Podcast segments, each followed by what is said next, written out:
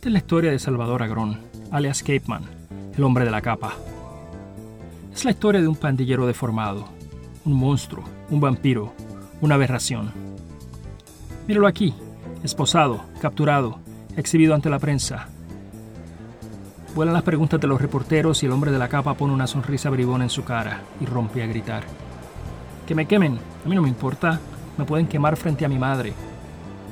Se limpia la boca con una de sus manos esposadas y mira a su audiencia cautiva, captivada con cada una de sus palabras. ¿Cómo te sientes después de haber matado a estos muchachos? Solo una pregunta. El hombre de la capa frunce los hombros. La camisa de flores se me es incongruente, abierta sobre una camiseta blanca y los tirantes del pantalón. Como siempre, contesta indiferente. ¿Estás arrepentido? Tendrás que averiguarlo por tu cuenta, continuó el hombre de la capa. ¿Te sientes grande, el gran varón? pregunta otro. ¿Y tú? le contesta. ¿Te sientes grande? El hombre de la capa, como lo ha bautizado la prensa, no da muestra de remordimiento. Su pelo rizo, peinado a la pompadour, su cara delgada, sus cejas finas miran a los periodistas con desdén mientras sigue contestando las preguntas. ¿Valió la pena matar a un muchacho para poder estar aquí hablando por un micrófono? todas las preguntas, esta hace que el hombre de la capa se altere. Lo que valdría la pena sería matarte a ti. Eso sí valdría la pena. Con eso los policías que lo acompañan dan fila a la conferencia y se lo llevan al vehículo de transporte. En ese preciso momento, el hombre de la capa logra el mayor de sus trucos. Allí, frente al cuartel de la policía, frente a los miembros de la prensa, el hombre de la capa desaparece. Desaparece el tono petulante, desaparece la mirada de sorna, y lo que queda es un cuerpo tenue bajo una camisa de flores. Lo que queda es Salvador Agrón, un muchacho de 16 años. Las puertas del vehículo se cierran y el camión se marcha, una mañana de septiembre, Nueva York, 1959.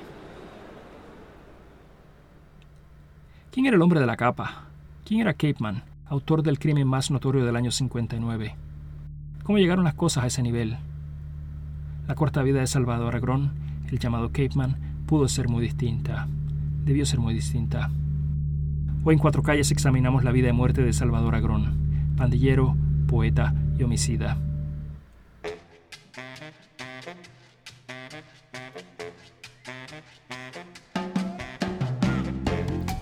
Hola, has llegado a Cuatro Calles, un programa que te trae historias de nuestra historia. Acompáñame.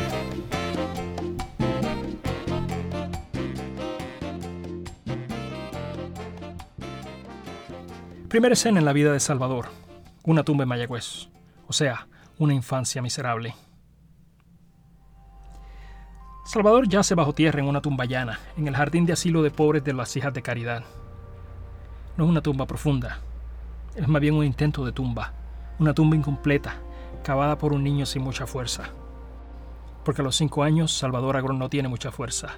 Está flaco, mejor dicho, está raquítico, con un cuerpo que parece tener tres años. Está subdesarrollado en el cuerpo y en el intelecto, posiblemente también en el alma. Ahora mira una mano que lo saca. ¿Será de una monja? ¿De una maestra? ¿De otro niño?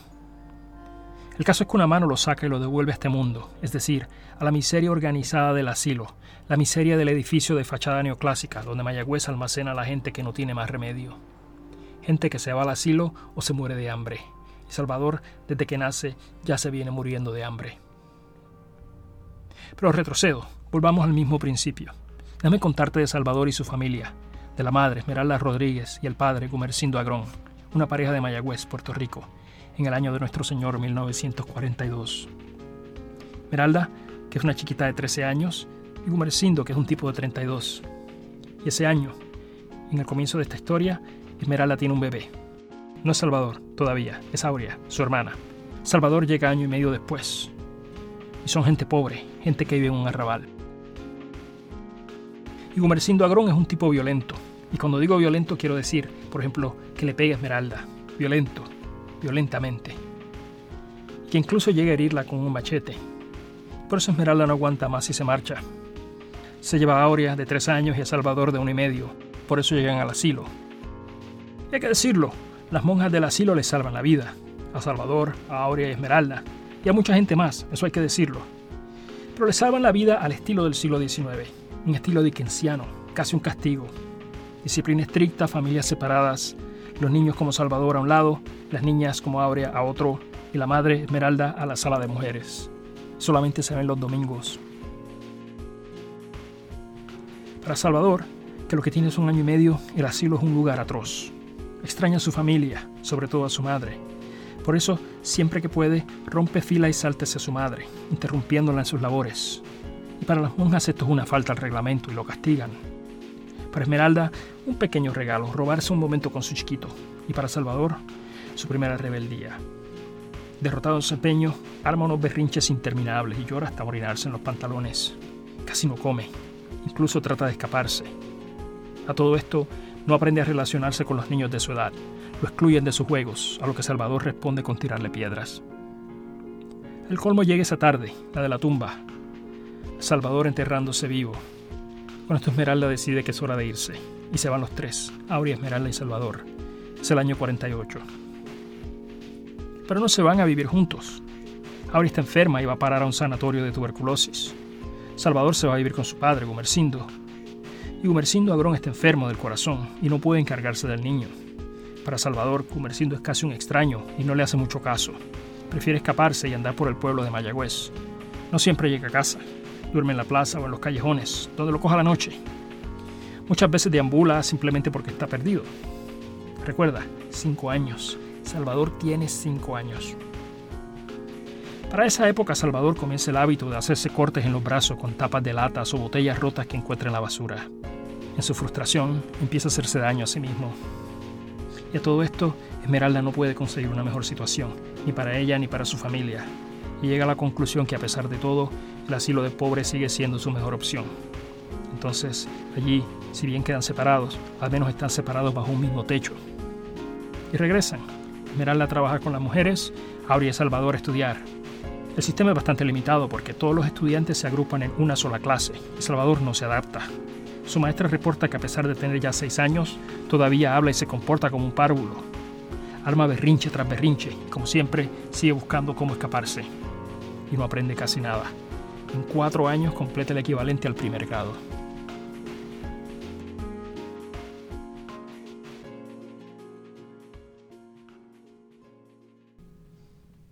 Segunda escena. Papito, o sea, Salvador llega a Nueva York.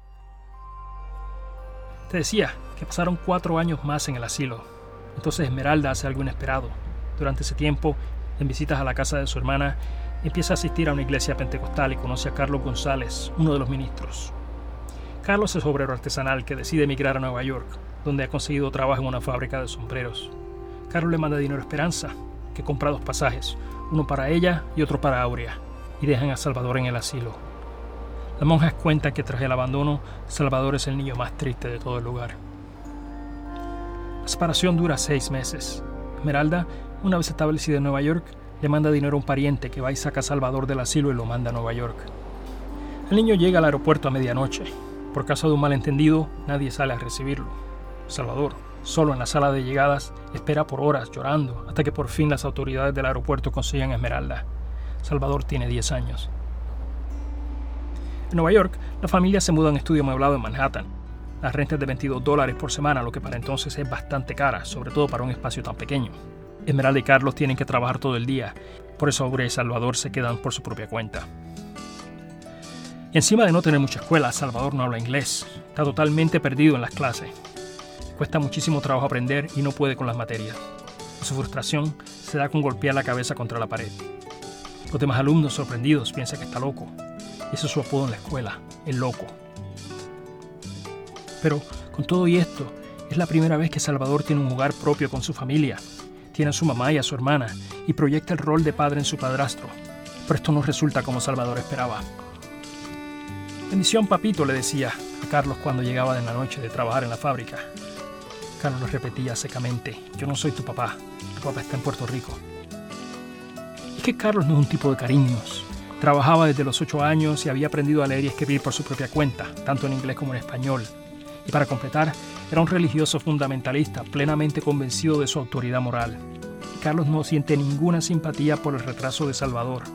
Quiere a la fuerza hacerlo un hombre. lo castiga con mano dura. Cada vez que Salvador lanza uno de sus berrinches, lo cual comienza a suceder cada vez con más frecuencia, Carlos responde con una tanda de correazo. Y cuando empiezan a llegar las cartas de la escuela, notificando a Esmeralda y a Carlos de las frecuentes ausencias de Salvador, a Carlos le da con expulsar al niño del estudio, a modo de castigo, y Salvador tiene que dormir en el pasillo del edificio. Esmeralda trata de confortar a su hijo, pero Carlos le prohíbe cualquier muestra de afecto. La estrategia de Carlos, la mano dura, no rinde efecto. Salvador se va volviendo cada vez más desobediente y de mal comportamiento. Apenas va a la escuela, y cuando va es porque Aurea lo arrastra, de manera literal. Carlos no soporta ni un año con Salvador. Insólitamente, se presenta al del Tribunal de Menores y radica una petición para ingresar al niño en una institución estatal. Dada la poca asistencia a la escuela, el tribunal aprueba la petición y se llevan a Salvador a los 10 años y medio de edad a la escuela de Wildwick para niños problemáticos. Allí va a permanecer dos años y medio, hasta alcanzar la edad máxima de la escuela, 13 años. Según los récords de la Wildwick, Salvador recibe ayuda hasta cierto punto. Se le recomienda psicoterapia para sus tendencias antisociales, pero no recibe ningún tipo de tratamiento. A los 13 años, Salvador regresa a la ciudad de Nueva York, donde una realidad muy diferente lo espera.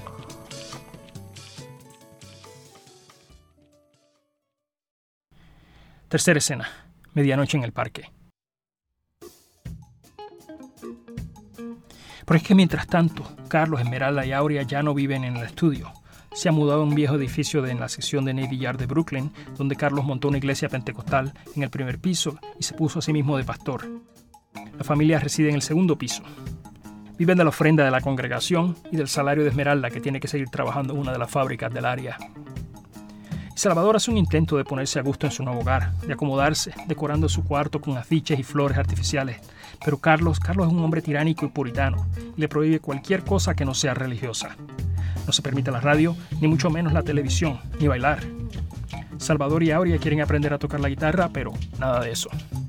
En esta casa uno no tiene derecho a estar alegre, concluye Salvador. Para completar, Carlos piensa que los niños comen demasiado y le pone un candado a la nevera. Aunque Salvador había empezado a aprender inglés en Wildwick, sus destrezas académicas hasta este punto son mínimas y enseguida le va mal en la escuela. Según pasan las semanas, se ausenta más y más. Sale de casa por las mañanas, pero en vez de ir a la escuela, comienza a rondar por el vecindario. El problema ahora es que Salvador es tan flaco y tan desnutrido que algunos tipos de la calle empiezan a abusar de él. Su único refugio es jugar con niños pequeños en el parque o hacer mandados a los viejitos del vecindario. Para esta misma época, Aurea, que solamente tiene 14 años, ya está harta de las presiones del hogar. Falsifica los papeles y se casa con un hombre de 22 años. La pareja se va a vivir a Harlem. Salvador, que tampoco soporta la vida en su casa, pasa la mayor parte de su tiempo donde Aurea y deja ya de asistir totalmente a la escuela. Pero el matrimonio de Aurea, tal como el de su madre 15 años antes, no dura mucho. Aurea se separa de su esposo y vuelve a su casa, pero Salvador no hace lo mismo. Prefiere quedarse en la calle, durmiendo en los pasillos o en sótanos del vecindario. Así como Salvador se topa con los vampiros, una pandilla de jóvenes puertorriqueños que se reúnen en el Parque Verdi, en la intersección de Broadway con la calle 72. Aquí hay que entender algo muy importante. A partir de los años 50, el fenómeno de las pandillas juveniles había alcanzado niveles extraordinarios en Nueva York. Usualmente se agrupaban por vecindarios, en el Nueva York de esa época, valía decir, por etnicidad, Jóvenes polacos, italianos, irlandeses, puertorriqueños, afroamericanos se organizaban en clubes juveniles al margen de la ley. Estas pandillas demarcaban su territorio y le cerraban el paso a los jóvenes de otras pandillas. Las pandillas tenían sus reglas internas y externas. Entre otras cosas, se comprometían a defender a sus miembros de ataques de otras pandillas. Y en caso de problemas, el más joven de los presentes tenía que asumir la culpa. Esto es porque la policía iba más suave con los menores. La noche del 30 de agosto de 1959, la pandilla Los Vampiros se reúne en el lugar acostumbrado. Pero esta vez tienen un asunto que resolver. Los Nordics, una pandilla de irlandeses e italianos, había agredido un muchacho puertorriqueño por estar, y cito, fuera de su zona. Fiel a su credo pandillero, los vampiros deciden confrontar al enemigo. Bajo el estatua de Verdi, una docena de jóvenes organiza una incursión al territorio de los Nordics. Su propósito, darles batalla sus armas, entre todos, una daga, una sombrilla de punta afilada, botellas y sus puños. Alguien trajo una capa negra con forro rojo, de las que usaban las enfermeras novicias en aquel entonces. Siendo el menor, Salvador tiene que dejar que el resto de los vampiros le ponga la capa y la daga. Es la mascota de la pandilla. Hay un pequeño parque que va de la calle 45 a la 46, entre la novena y décima avenidas en Manhattan. Hoy se llama el Parque Matthews Palmer, pero en 1959 no tenía nombre todavía. Era un parque genérico con canchas de handball en una mitad, en el lado que daba la 46, y bancos y mesas al lado que daba la 45. Y el parque no tenía alumbrado. La única luz venía de los faroles de la calle. En la oscuridad de los bancos esa misma noche, un grupo de jóvenes pasaba el rato, huyéndolo al calor de los apartamentos. Vivían cerca del parque, en unos edificios viejos con poca ventilación. Seis muchachos y una muchacha, blancos, hijos de inmigrantes europeos, de unos 15 a 18 años. Ninguno pertenecía a los Nordics ni a ninguna otra pandilla. Pero los vampiros no saben eso. Saben que el parque queda en el territorio de los Nordics y allí se dirigen. A medianoche la pandilla llega al parque, ven al grupo en los bancos oscuros y los confrontan. ¿Quién es de ustedes ese Frenchy? pregunta uno de los vampiros. Harold Luken, uno de los muchachos del parque, responde que no hay nadie con ese nombre. Los vampiros se van y el grupito decide desbandarse porque le tiene miedo a la pandilla. Harold y su hermana intentan salir por la calle 45, pero los vampiros le salen al paso. Dejan pasar a la niña, pero no a su hermano. El resto del grupo trata de correr a la salida de la calle 46, pero los vampiros los alcanzan. Luis Antonio Hernández, uno de los vampiros, comienza el ataque con su sombrilla. Otros pandilleros lo siguen con puños o con botellas. Golpeados, tres de los seis niños del grupito logran escaparse, pero los pandilleros atrapan a Anthony Chesinski, a Robert Young y a Ewald Rimmer. Mientras sujetan a las víctimas, los pandilleros le siguen a Salvador, que hasta el momento no ha participado del ataque, que saque la daga. Salvador, con su capa negra sobre los hombros, obedece y hunde el puñal una y otra vez. Acto seguido, la pandilla se fuma por la calle 45.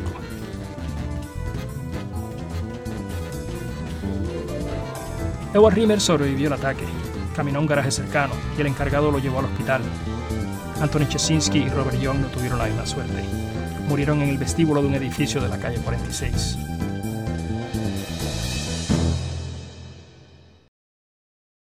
Cuarta escena. Sing Sing, o sea, la pena de muerte.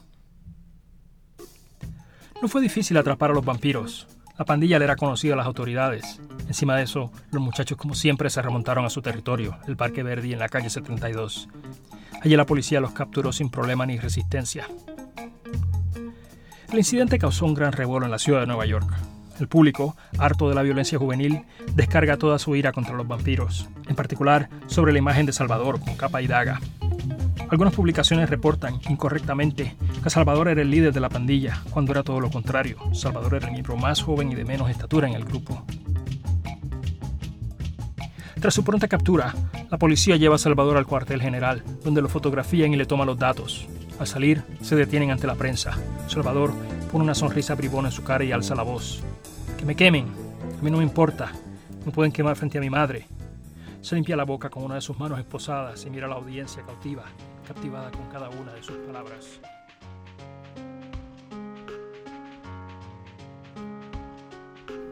El juicio dura tres meses, de mayo a julio del año siguiente. En total, siete miembros de la pandilla comparecen por la muerte de Young y Chesinski. A mediados del proceso, tres de los acusados, Néstor Hernández, Rafael Colón y José Rivera, deciden declararse culpables a cambio de una sentencia reducida. Salvador, Luis Antonio y otros dos dejan su suerte en las manos del jurado. La decisión llegó de madrugada. Amanecía el miércoles 20 de julio de 1960. Los 12 hombres del jurado declaran que los cuatro acusados son culpables. Francisco Cruz y Rogelio Soto, culpables de homicidio involuntario. Luis Antonio Hernández y Salvador Agrón, culpables de homicidio en primer grado. La condena obligatoria por este veredicto es la pena de muerte. La prisión de Sing Sing se alza como una fortaleza a las orillas del río Hudson. Allí, a meras 30 millas de la ciudad, se efectúan todas las ejecuciones en Nueva York, el método la silla eléctrica. Salvador es el confinado más joven en la historia del presidio. En la sección de los condenados a muerte, Salvador espera la fecha de su ejecución, el 15 de febrero de 1962. Pero su sentencia no le sentó muy bien a mucha gente. La ley le impedía al juez considerar las circunstancias particulares de cada caso. Tampoco permitía imponer otra sentencia. Se forma un comité para protestar el caso, una comisión que incluye gente de mucha influencia, la ex primera dama de los Estados Unidos, Eleanor Roosevelt, la alcaldesa de San Juan, Felisa Rincón Gautier, el fiscal general de Nueva York, Frank Hogan, y el propio juez que le impuso la sentencia a Salvador, Gerald P. Colkin. Mientras tanto, Salvador espera. El 8 de febrero, a solamente una semana de su ejecución, Salvador Agrón recibe buenas noticias. El gobernador del estado de Nueva York, Nelson Rockefeller, cede a la presión del comité y a la opinión pública. Emite un decreto ejecutivo anulando la sentencia de muerte a Salvador. En su lugar, va a servir cadena perpetua. Quinta escena. Libertad. Por fin la libertad. Salvador comenzó a encontrar su libertad en prisión. El chico violento, lleno de ira y desdén contra cualquier autoridad, comienza a calmarse. Aprende a leer y escribir, tanto en inglés como en español. Toma cursos de equivalencia para completar su educación primaria y secundaria y mediante un programa especial obtiene un grado de ciencias políticas en la Universidad del Estado de Nueva York. Y sobre todo, evita cualquier tipo de problema. John Miskell, superintendente de la prisión, dice que Salvador es un tipo que aprendió a vivir con sus emociones. El conocido abogado William Kunstler añadió que Salvador era el tipo más rehabilitado que jamás haya visto. Pero a Salvador no le interesaba la palabra rehabilitación. La rehabilitación significa devolver a su condición anterior. Yo no quiero volver a mi condición anterior. Yo veo mi transformación como un acto de rehumanización cuando vine esta presión, entre las cenizas de mi miseria y de mi desolación, quedaba una pequeña flama. Pude añadirle leña y convertirla en una fogata dentro de mí. De cierto modo, rehumanizarme, volverme humano, sentirme como un ser humano. En 1976, el gobernador de Nueva York, Hugh Carey, le extiende clemencia a Salvador. Conmuta su cadena perpetua por una sentencia de 20 años el padre de Robert Young, una de sus víctimas, se manifiesta a favor de ese acto de clemencia. En septiembre de 1979, Salvador Agrón sale bajo libertad condicional. Como todos los ex confinados de su día, recibe 40 dólares, un juego de ropa y un pasaje de autobús a Nueva York, donde lo esperan Aurea y Esmeralda.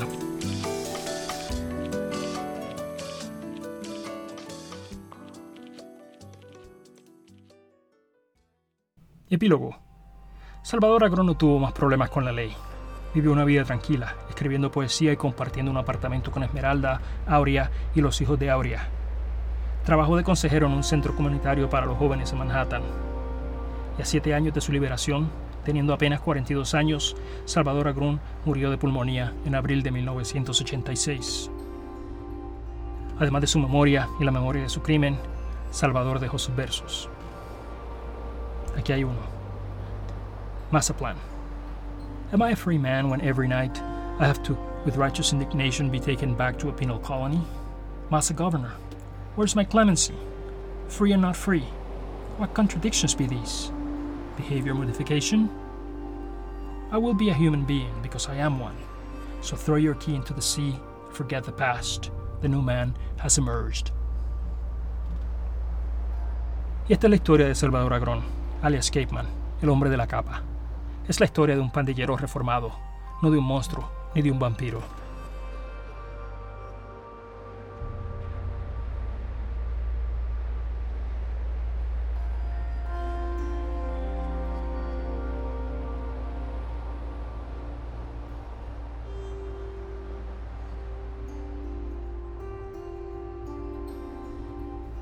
Cuatro Calles quiere dedicar este episodio a todas las víctimas de violencia, y en especial a la memoria de Robert Young y Anthony Chesinski.